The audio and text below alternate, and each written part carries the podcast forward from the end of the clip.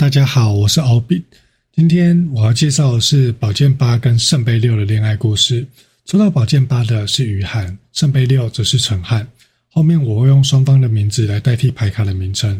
他们会认识是因为交友软体而认识的，所以大家真的可以相信欧米在现实生活中可以找到真爱啊！开玩笑的啦，不要急着转台，因为我还没有接到相关的业配。那种交友软体其实。我也不能保证，但是我们可以知道说，在用这些软体的时候，我们一定要细心观察对方的心思，才不会上了贼船又下不来。但是也要提醒自己，千万不要过度小心，才有机会像这次的两位主角一起共修这份难得恋爱学分，对吧？那水汪汪的大眼睛搭配亲民的笑容，估计没有人会联想到不安跟没有自信，竟然跟雨涵有着密不可分的纠缠吧。不过他可是宝剑八哎，会有这种出乎意料的反差，在我心中可是一点都不意外哦。因为宝剑八的人啊，往往对于自己的期待很高，内心也有一种想要被重视的灵魂。不过绝对不是那种想要被聚光灯照着的那种感觉啊。当然，我不排除有一部分的人是就是了，只是他们内心的小剧场，往往不会轻易的承认之外，还有可能因为本身期待过高的关系，反而容易因为一点小事就感到深深的失望哦。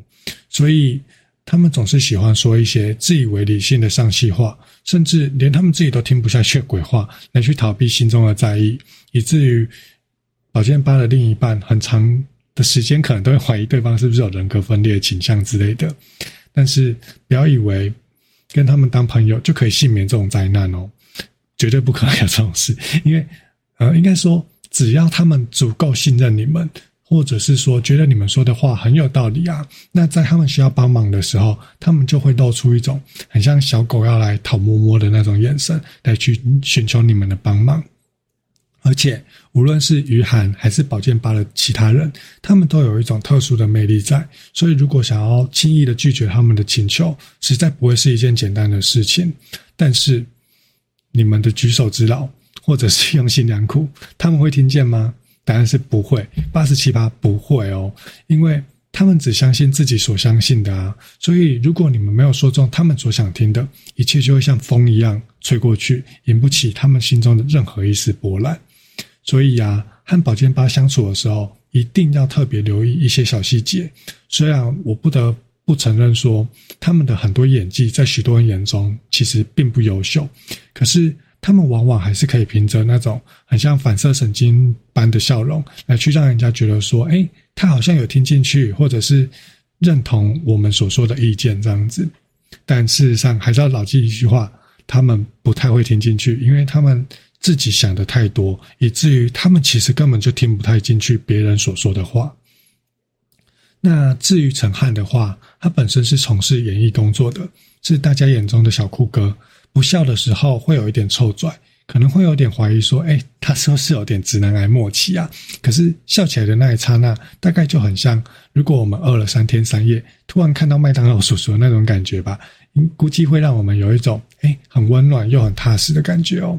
那主要会有这些特质啊，是因为圣杯六本身最大的特色就是反差萌，他们心中往往住着一个小孩或者是小婴儿那种感觉。心中非常的渴望被疼爱，所以就非常的懂得如何给予别人所需要的爱。那为什么这么贴心跟暖心的主要原因，就是因为他们的付出就是他们心中最渴望的一部分啊。可是听起来这么温柔的人，其实根本就一点都不好对付，因为在他们心中的所谓公不公平，都是由他们自己说的算。而且在还没有建立关系之前，他们是不会轻易表露自己的脆弱给他人知道的。以及啊，他们往往都可以凭着出色的外表，或者是如同金马奖影帝般的演技，来去让他的暧昧对象吃尽苦头。听起来很可怕，对不对？但是更恐怖的还在后头，因为他们会觉得说：“哎，我自己根本就没有刻意跟你们搞暧昧啊，所以如果你们受伤了，他根本就不会觉得是自己造成的。何况他们觉得自己爱得很认真，才会这么的小心翼翼。”那。大家凭什么说他滥情呢？对不对？那你们要说他很可怜吗？我不会否认，但是我也不会刻意的帮他们多说什么。因为如果你们只是单方面的晕船啊，我会建议爱上圣杯六的大家，随时绝对都要做好要下船的准备哦，不要像库拉皮卡一样，因为。他们只会把心中最柔软的部分保留给他最深爱的那一另一半。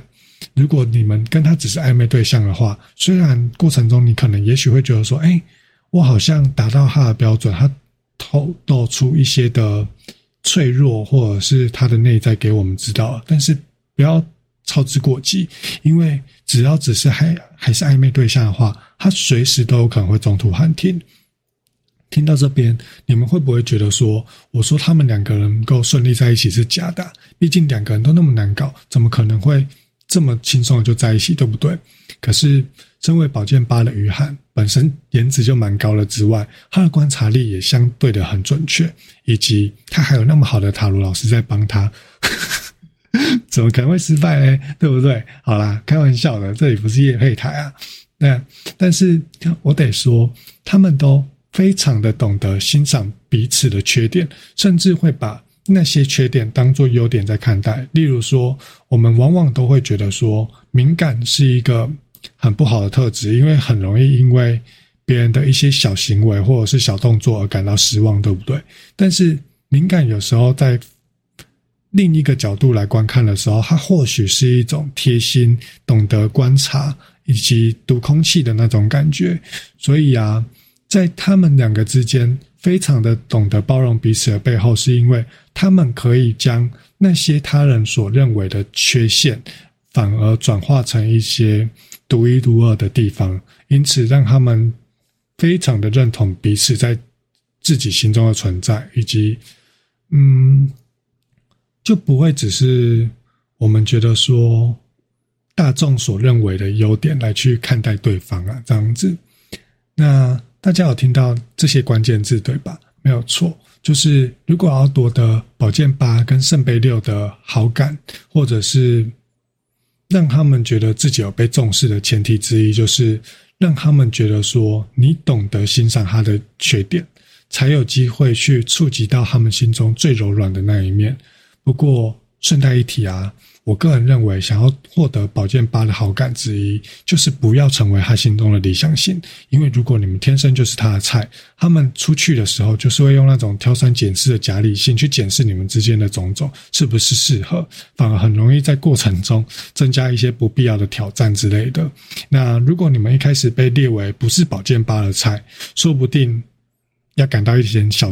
小确幸吗？这种感觉，可是当然也不要反差太大，因为他们其实也不会去挑那种，嗯，很跟自己理想型差很巨大的那一种就对了。